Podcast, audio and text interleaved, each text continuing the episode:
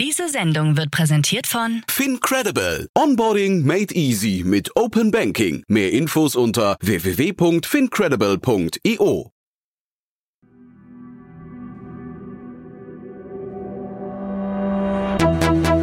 Startup Insider. Herzlich willkommen zu Startup Insider Investments und Exits. Mein Name ist Jan Thomas und wie jeden Morgen begrüßen wir hier die wichtigsten Investorinnen und Investoren aus Deutschland, aus Österreich und aus der Schweiz und sprechen über Finanzierungsrunden und über Exits und über alles, was wichtig ist oder wichtig wird aus Sicht der Investorinnen und Investoren. Und heute zum allerersten Mal in dieser Konstellation Jannis Fett von HV Capital und Fabian Krautwurst von Cavalry Ventures. Und das Coole ist, die beiden kennen sich schon, werden sie auch gleich erzählen, woher und wie gut. Aber auf jeden Fall haben sie zwei tolle Themen mitgebracht. Es gab eine starke Runde im Bereich Robotics und es gibt eine ja wirklich bemerkenswerte frühe Runde im Bereich, ich würde sagen, Nachhaltigkeitsdaten und ESG-Bewertungen. Also zwei coole Themen, die ja ein bisschen weiter auseinander sind, aber jetzt gleich in der vollen Bandbreite analysiert werden. Von, wie gesagt, Janis Fett von HV Capital und Fabian Krautwurst von Carry Ventures. Viel Spaß dabei. Heute zu Gast Fabian Krautwurst, Principal bei Cavalry Ventures. Cavalry Ventures ist ein Pre-Seed und Seed-Fonds aus Berlin. Wie ich immer gerne sage, unsere Mission ist es, die beste User Experience für das Produkt Early Stage Venture Capital für Gründerinnen und Gründer im Bereich Pre-Seed und Seed in Europa anzubieten. Wir konzentrieren uns bei unseren Investments auf keine bestimmte Industrie, haben dafür aber einen sehr klaren Fokus, wenn es um die Stage geht, nämlich äh, so früh, wie es für die Company Sinn macht. Hierbei führen wir Finanzierungsrunden gerne an, meistens mit einem initialen Ticket zwischen 500.000 Euro und 4 Millionen. Und Janis, Investment Manager bei HV Capital im Growth Team. HV Capital ist ein in Berlin und München ansässiger Multistage Fund. Letzte Fundgeneration waren 800 Millionen, von denen wir bis von einer halben Million bis zu 50 Millionen investieren können. Fokussieren uns dabei hauptsächlich auf den europäischen Raum und alles von Seed bis Series D. Thematisch sind wir sehr generalistisch aufgestellt, können Consumer Internet, wir können SaaS, machen aber auch Deep Tech Themen und Robotics.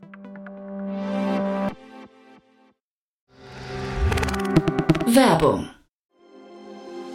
Sei dabei beim HTGF Family Day am 11. und 12. Juni in der Station Berlin. Für zwei Tage voller Inspiration und Business. Tauche ein in ein einzigartiges Netzwerkerlebnis mit bis zu 1500 Teilnehmenden. Erkunde das innovative Seed- und Later-Stage-Portfolio des Hightech Gründerfonds. Lass dich vom vielseitigen Programm inspirieren und knüpfe wertvolle Kontakte. Sichere dir jetzt dein Ticket. Mehr Informationen findest du unter www.family-day-htgf www.ftf.de.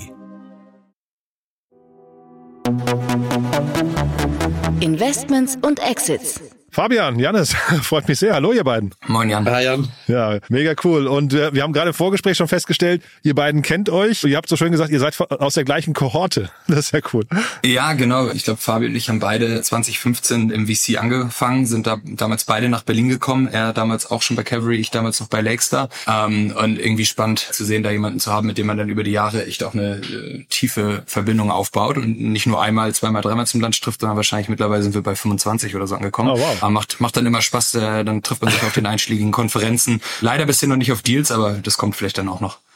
Ja, da, da, da arbeiten wir auf jeden Fall dran, würde ich sagen. Was, was könnten denn so Deals sein, wo ihr euch treffen könntet? Hm, Ich glaube, Fabi hat mittlerweile auch viele Deals im Climate Tech gemacht, da wo ich ja auch in der Growth Stage aktiv bin oder einen Großteil meiner Zeit drauf verwende. Ich glaube, da kommen bestimmt ein paar Companies bald hoch, die, die eher in Seed oder Co-Seed, die dann, die dann auch in Growth kommen. Genau, ich muss, ich muss quasi in Vorarbeit gehen und äh, Jan schaut dann drüber, ob es ihm gefällt oder nicht, sozusagen. Ja. Ja, können wir gleich mal vielleicht auch als Brücke nehmen ins erste Thema rein, weil ihr habt zwei Themen mitgebracht. Ich habe schon gesagt, die Brücke zwischen den beiden Themen ist kompliziert, weil sie, glaube ich, sehr unterschiedlich sind. Das erste Thema finde ich aber mega faszinierend, das zweite auch, ne? aber das erste Thema, da, da, also da, da gibt es viele Punkte, wo man sagen muss, kleines Ausrufezeichen dran. Ne? ja, auf jeden Fall. Wir können auch äh, direkt gerne irgendwie einsteigen, weil ich glaube, das hat auf jeden Fall für sehr viel Aufmerksamkeit gesorgt in den letzten Tagen. Ähm, wir würden für die erste Analyse einmal nach München springen, weil dort Anfang der Woche äh, Robco eine sehr, sehr ordentliche Series B bekannt gegeben hat. Insgesamt haben sie in der Runde jetzt 39 Millionen eingesammelt. Angeführt wurde die Runde von Lightspeed Ventures und insgesamt hat Robco damit, glaube ich, mittlerweile an die 55 Millionen Euro eingesammelt. Und bei der Finanzierungsrunde sind jetzt auch wieder die Bestandsinvestoren dabei, also unter anderem Sequoia Capital, Kindred Capital. Man kann zusammenfassend, glaube ich, also sagen, nur jetzt auf die Runde geschaut, äh, Robco hatte irgendwie vor der Runde schon ein sehr, sehr vielversprechendes Setup an Investoren. Äh, und mit Lightspeed hat man jetzt nochmal ein weiteres äh, ja, Schwergewicht dazu, dazu gewinnen können.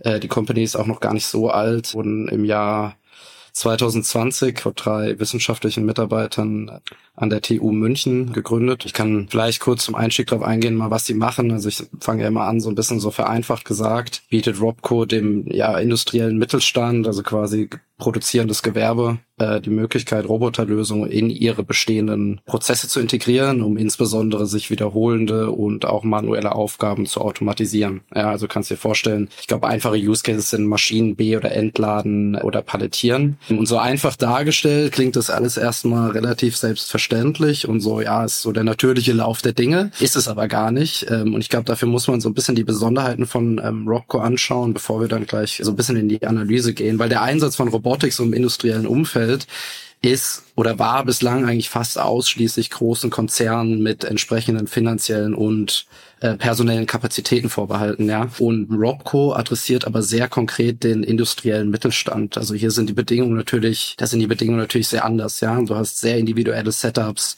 du hast weniger Budget, du hast nicht unbedingt die Expertise, solche Systeme zu äh, installieren oder zu bedienen. Und Robco hat ja genau für, für die Voraussetzungen eine Lösung entwickelt. Und hier gibt es so ein paar Buzzwords, die man, wenn man, wenn man sich die Website auch anschaut, die man hervorheben muss, glaube ich, und äh, auf die ich ganz kurz eingehen kann. Irgendwie auf der Website ist die Sprache von Modular, Plug and Play, Low Code, End-to-End. Ich glaube, jetzt haben wir spätestens die Aufmerksamkeit der gesamten Torstraße für uns. und ähm, auf die, um auf die, also ganz kurz erklärt, ähm, einmal sprechen Sie von modulare Plug and Play Systeme.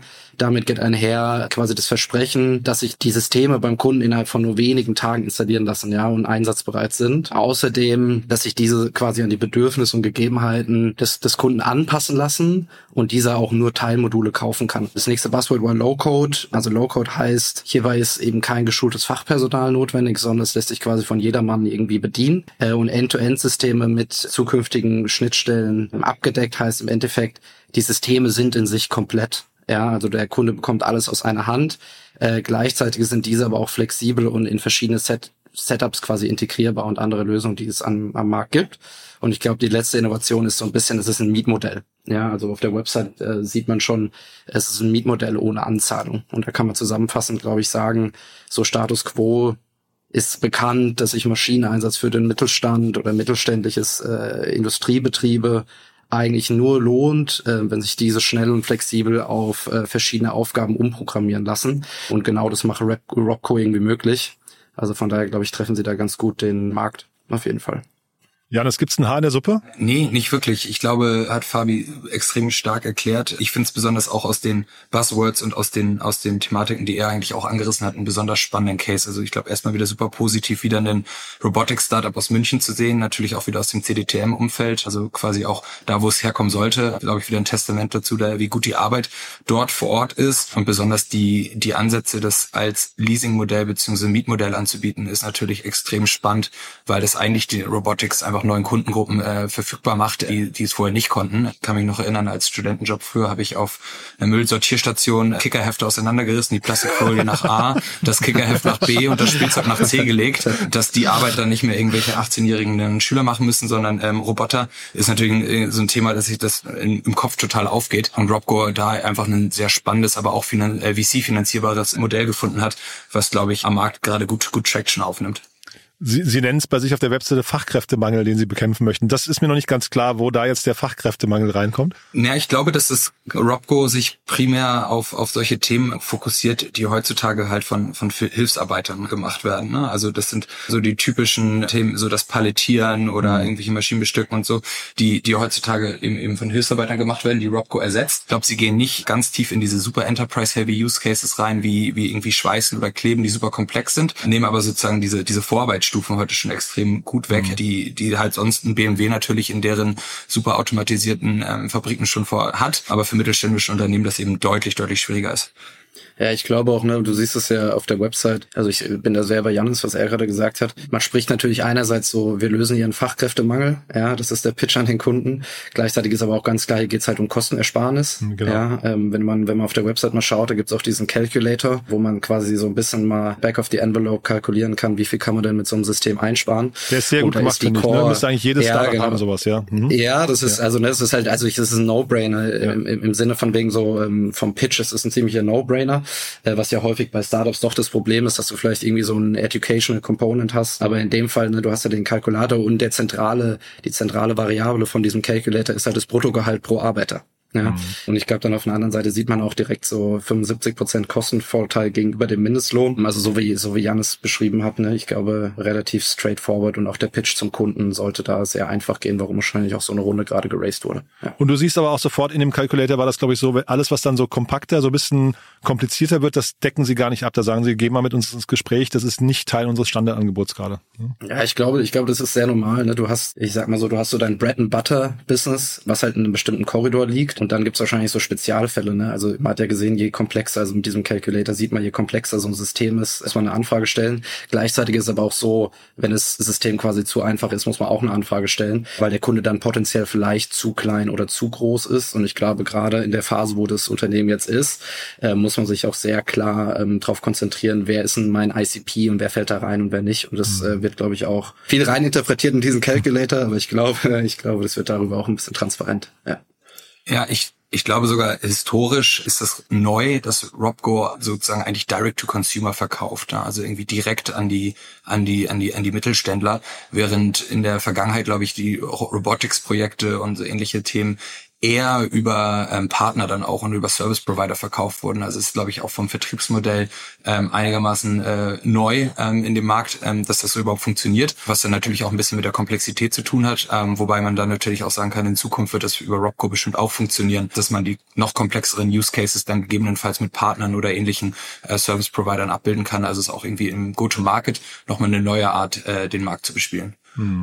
Und jetzt Lightspeed und Sequoia, das sind natürlich zwei Ritterschläge. Ne? Die, ich meine, die investieren sehr, sehr viel, habe ich gesehen, irgendwie zwischen 1200 und 2000 Investments insgesamt schon auf Crunchbase verzeichnet, aber trotzdem wahrscheinlich erstmal irgendwie auch das ein kleines Ausrufezeichen oder, oder ein kleines Siegel. Aber warum ist das eigentlich ein VC-Case, habe ich mich gefragt. Also was, was genau jetzt ist hier der, der, der, sag mal, der Risikoanteil noch? Ich glaube, das ist erstmal, wie du, wie du es gesagt hast, natürlich ein, ein Ritterschlag, ähm, vor allem weil Sequoia und Lightspeed auch, sag ich mal, in den USA und ich glaube teilweise auch schon in Asien äh, Robotics Investments getätigt haben. Das heißt, sie sind nicht komplett, komplett neu in dem Markt, sondern haben da bestimmt schon auch einige, einiges an Vergleichswerten, auf die sie sich irgendwie beziehen können. Meiner Meinung nach ist das, ist das ein typischer VC-Case, weil du hier einfach einen unfassbar großen, adressierbaren Markt hast und ein äh, extrem krasses Problem, nicht eben, dass, de, dass das Fachkräfte mangelt. Und ich glaube, da scheuen dann weniger äh, VCs mittlerweile davor, ähm, dann auch auch gegebenenfalls in die, in die Hardware zu investieren, besonders wenn sie wie bei Robco jetzt gerade ja schon ziemlich die Risk scheint. Also es scheint ja nicht mehr so das Problem zu sein, dass diese Robot Roboter herzustellen oder diese Roboter zu verkaufen oder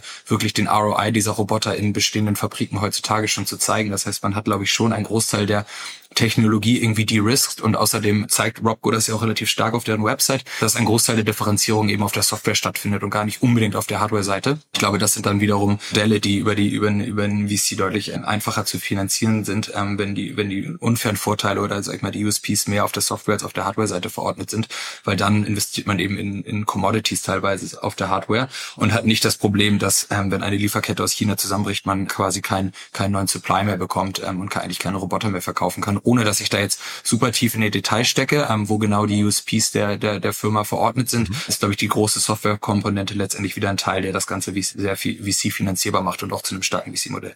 Ja, bin ich, bin ich mega bei dir, Janis. Also, glaube ich, sehr, sehr gut analysiert, weil ich glaube auch, also zu dieser Softwarekomponente, das hat man auch dort wieder gesehen. Einerseits, glaube ich, dieses Thema Commodity, also im Sinne von wegen so, man denkt immer bei Roboter, denkt man immer erstmal an diesen physischen Roboter, ne? wo Janis, glaube ich, schon gesagt hat, ich glaube, viel davon wird Commodity und es ist auch die Frage dann was, aber ein Großteil wird es auf jeden Fall. Was man auch wieder sieht, ist, es gibt auch hier wieder so ich glaube, die wissen einfach sehr genau, was ihr ICP ist, im Sinne von wegen, was machen wir, was tun wir nicht. Weil man auch wieder sieht, sie haben ja so ein bisschen so ein Partnerschaftsprogramm, wo es dann doch wieder so spezielle Anwendungen gibt, also zum Beispiel verschiedene Roboter, irgendwie Aufsätze, die sie über Partner beziehen, wo sie dann wahrscheinlich wieder sagen, okay, das ist nicht in unserem Park, das passt nicht in unser VC-Scale-Model, das lagern wir aus. Also ich glaube, es ist einerseits dieser Software-Fokus und dann aber auch ein ganz klarer Fokus, äh, was tun wir oder was tun wir auch ganz bewusst äh, nicht, was es dann irgendwie zu einem VC-Case macht. Ja. Mhm. Ihr habt ja beide das Mietmodell äh, angesprochen. Warum Mietmodell? Was ist da der Vorteil gegenüber dem, sagen wir, dem, weil, also es bedeutet ja, man muss vorfinanzieren, ne? Man, man braucht, braucht irgendwie wahrscheinlich eine Fremdkapitalkomponente irgendwann, um dann hier auch zu skalieren. Oder was ist der Vorteil aus eurer Sicht? Ja, meines Erachtens ist das vor allem der Pitch Richtung Kunden. Ne? Weil also, das hatte ich ja eingangs erwähnt, was Robco so besonders macht, ist dieser konkrete Pitch Richtung ähm, industriellen Mittelstand. Und der industrielle Mittelstand hat natürlich jetzt nicht die finanziellen äh, Mittel, Sich so eine komplette ähm, ähm, also sag ich mal, so ein komplettes Anlagenangebot irgendwie einzuholen. Und deshalb glaube ich, dieses Mietmodell ist, also es ist eine Komplexität, die kommt natürlich dazu für das Modell. Ja, das macht es auf jeden Fall komplizierter. Gleichzeitig ist es aber auch notwendig, damit du diesen Pitch äh, so machen kannst, wie sie es eben machen, nämlich ähm, genau solchen Unternehmen eben anbieten, so hey, wir sind euer Einstieg in Robotics und Automation, ohne aber eben diese bisher sehr gewohnten, sehr, sehr hohen Anzahlungen. Ne? Und auf der anderen Seite glaube ich auch, dass das Thema SPVs und Fremdkapitalfinanzierung für, für solche Themen ähm, mittlerweile im VC-Markt auch nichts Neues mehr ist. Ne? Also ich glaube, Enpal macht das schon auf einer sehr großen Scale. Mhm. Man sieht extrem viele Unternehmen im Climate Tech, die eine große Hardware-Komponente haben, zum Beispiel für Direct Air Capture, wo, wo eben solche Anlagen auch über Debt finanziert werden. Meistens ist es dann so, dass die ersten zwei, drei Cases oder großen Projekte über, über Equity teuer finanziert werden müssen, damit man dort einmal den Product Market Fit zeigen kann und auch die Finanzierbarkeit dieser Modelle. Und sobald das eigentlich die Risk ist, kriegt man dort auch dann für die verschiedenen Assets und die, und und die Projekte eben eigentlich auch mal sehr gute Debt-Finanzierung, die man nutzen kann, um, um die Projekte wirklich als Geld zu verkaufen. Und vielleicht so als letzte Frage noch, wenn jetzt Robco bei euch pitchen würde, was ist so die kritische Frage, die man den stellen würde? Also an welcher Stelle würde sich so, so gibt es so, so eine Make or Break, also so, so einen Moment, wo man sagt, hm, also wenn sie die Frage nicht richtig beantworten, dann hätte man trotzdem ein Problem oder also klar, jetzt rückblickend Sequoia und Lightspeed haben investiert, wahrscheinlich war da schon alles in Ordnung, aber gibt es so eine Frage, wo ihr sagt, da müssen sie darauf achten?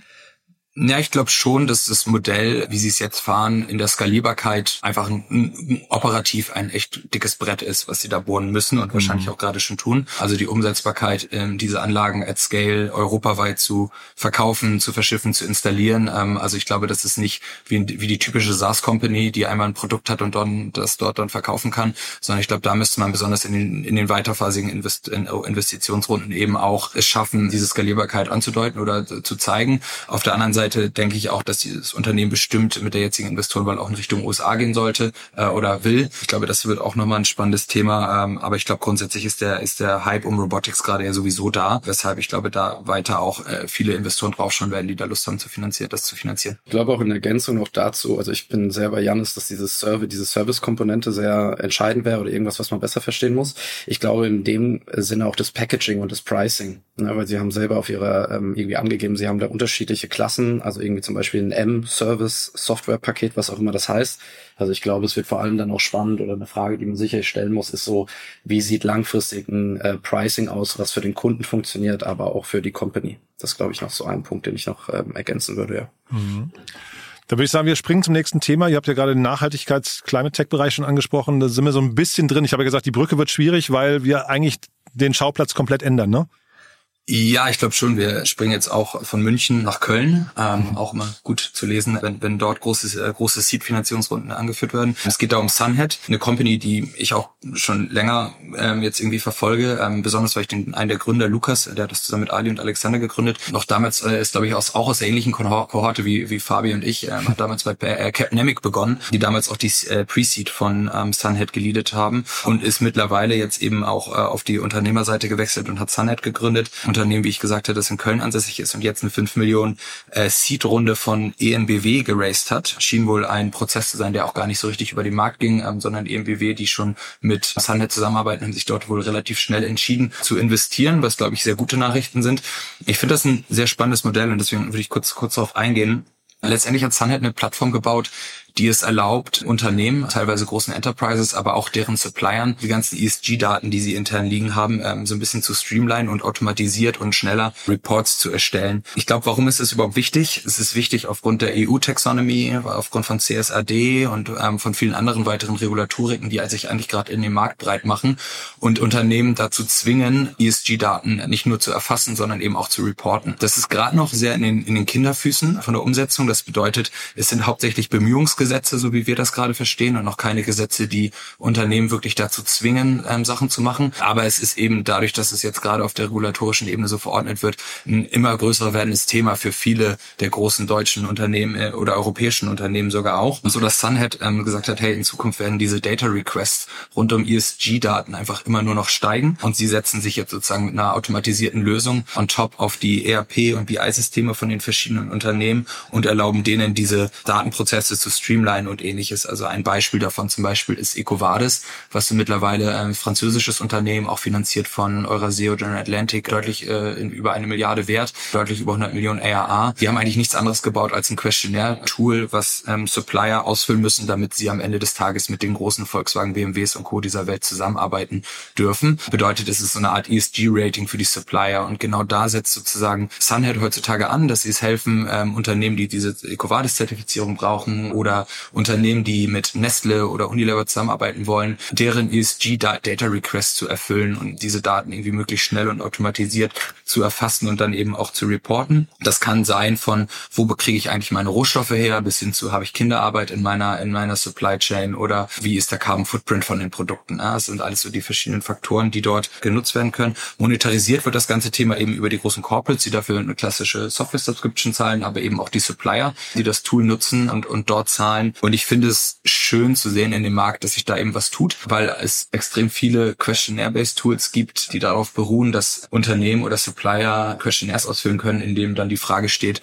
habt ihr Kinderarbeit bei euch in der Fabrik? Und ich glaube, von einer Million Questionnaires steht eine Million mal Nein drin, wo wahrscheinlich mindestens ähm, ein, ein, ein, irgendein einstelliger Prozentsatz davon wahrscheinlich auch irgendwie nicht der Wahrheit gemäß ist. Und ähm, EcoVadis hat, ist, ist ein Teil davon, die sich darum sozusagen gekümmert haben, diesen, diesen Questionnaire-Prozess möglichst auditable und gut äh, darzustellen. Sunhead geht für mich jetzt hier eben noch eine Stufe tiefer, indem sie halt diese Prozesse wirklich versuchen zu automatisieren und zu streamlinen und dort einen, meiner Meinung nach ein spannendes Produkt bauen. In der Runde auch vielleicht ganz spannend mit investiert hat Wepa, die auch einer der großen Kunden sind ähm, laut der Website. Das heißt hier sozusagen auch ein starkes Industriekonsortium, was sich rund um das Thema bewegt.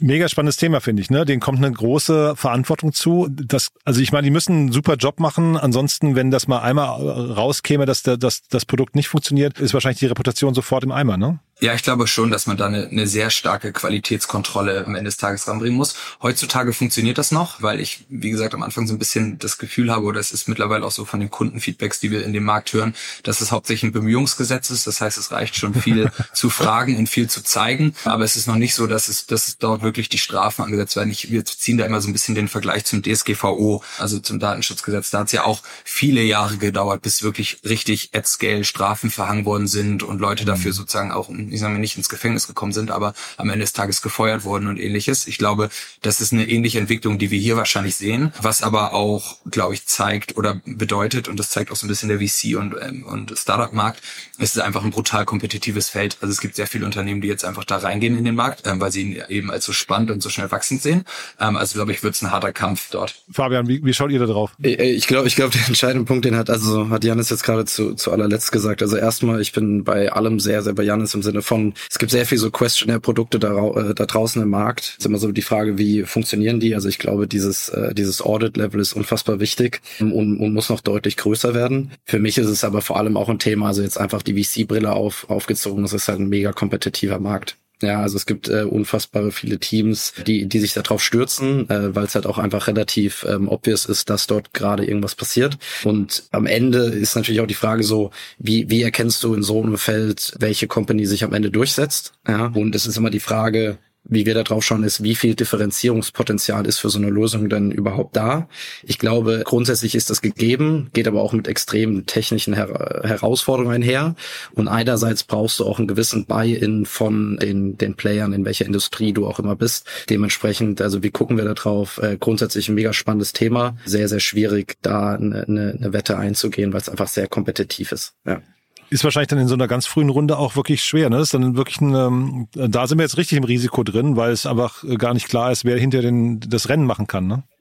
Ja, es ist auch, also weißt du, es ist auch immer eine Timing-Frage. Also bei uns, wir sagen ja immer so, äh, wann macht man so eine Bet? Ich habe jetzt mal geschaut, ich glaube, die Jungs sind seit 2022 am Start. Ich weiß nicht, also inwiefern das jetzt man das noch als früh bezeichnen kann. Es ist wahrscheinlich auch nicht spät, aber es ist halt so gefühlt so mittendrin. Ja, mhm.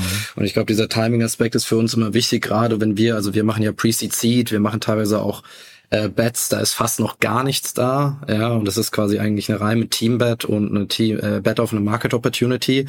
Ähm, das ist bei sowas sehr, sehr schwierig und ich würde jetzt behaupten, also da kann Janis ähm, sicherlich auch nochmal mehr zu sagen, wenn die sich jetzt für, für die nächste Runde bei den äh, Series A Funds äh, anklopfen, dann muss da wahrscheinlich schon eine überdurchschnittlich gute Traction da sein, dass man oder irgendwie halt ein smarter Wedge im Sinne von wegen so, die haben wirklich eine starke Software gebaut. Es ist halt nicht nur nach außen hin Software, sondern auch nach innen hin. Aber ich vermute mal, da muss man schon mit außerordentlicher Software aufschlagen, damit man da jemanden wie den Janis überzeugen kann, vermute ich.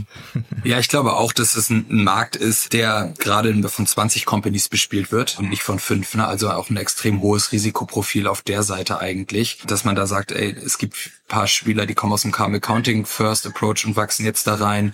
Ähm, dann gibt's ein paar andere Companies, die fangen halt sozusagen direkt mit diesen ESG Questionnaires an. Und es gibt einfach so viele Regulatoriken und Themen gerade, die das extrem schwierig machen, nicht nur, sage ich mal, ESG-Daten zu, zu, äh, zu nehmen, sondern es gibt auch noch eine Regulatorik, die nennt sich CS3D, die fokussiert sich speziell auf Supply Chains, die wird gerade leider aber auf dem EU-Ebene geblockt.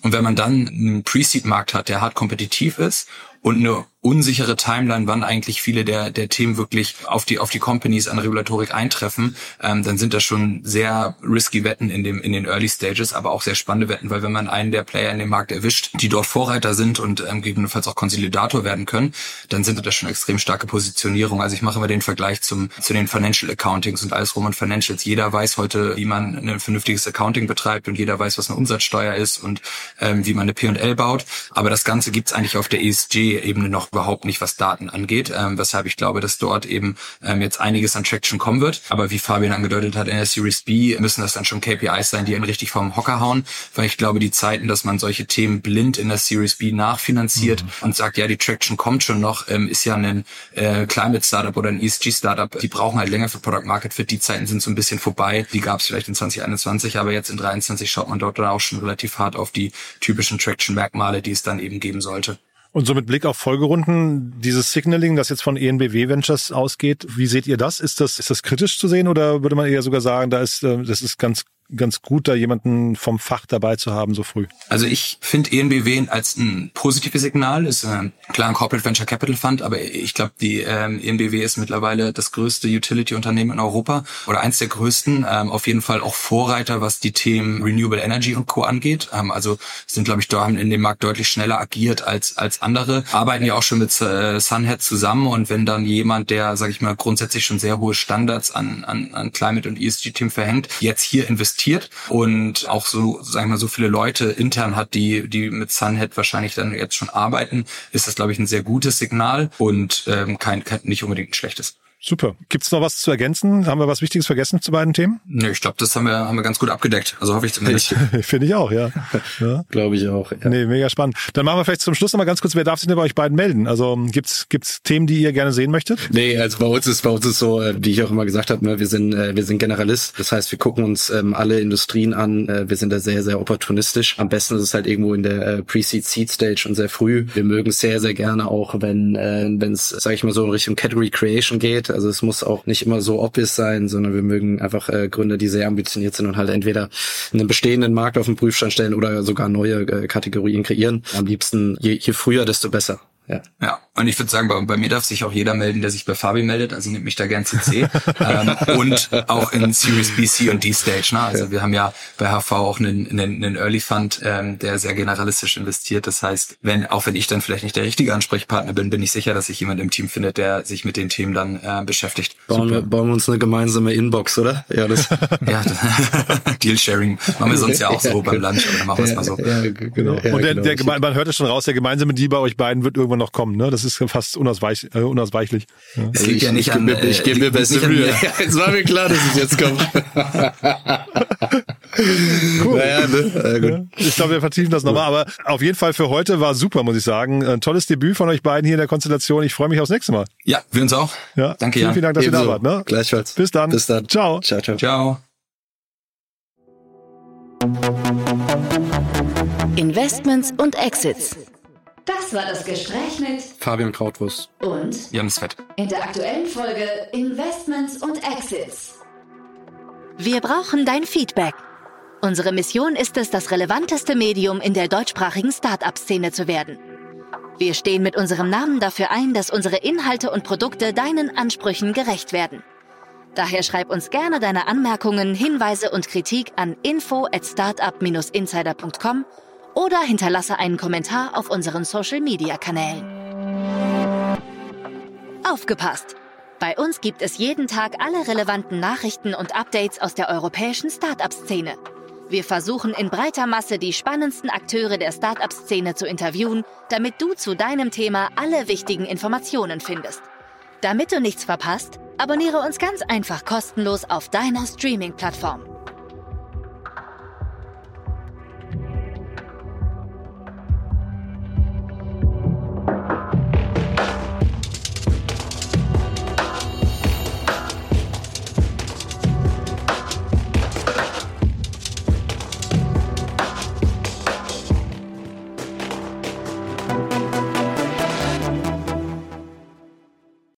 Diese Sendung wurde präsentiert von Fincredible. Onboarding made easy mit Open Banking. Mehr Infos unter www.fincredible.io.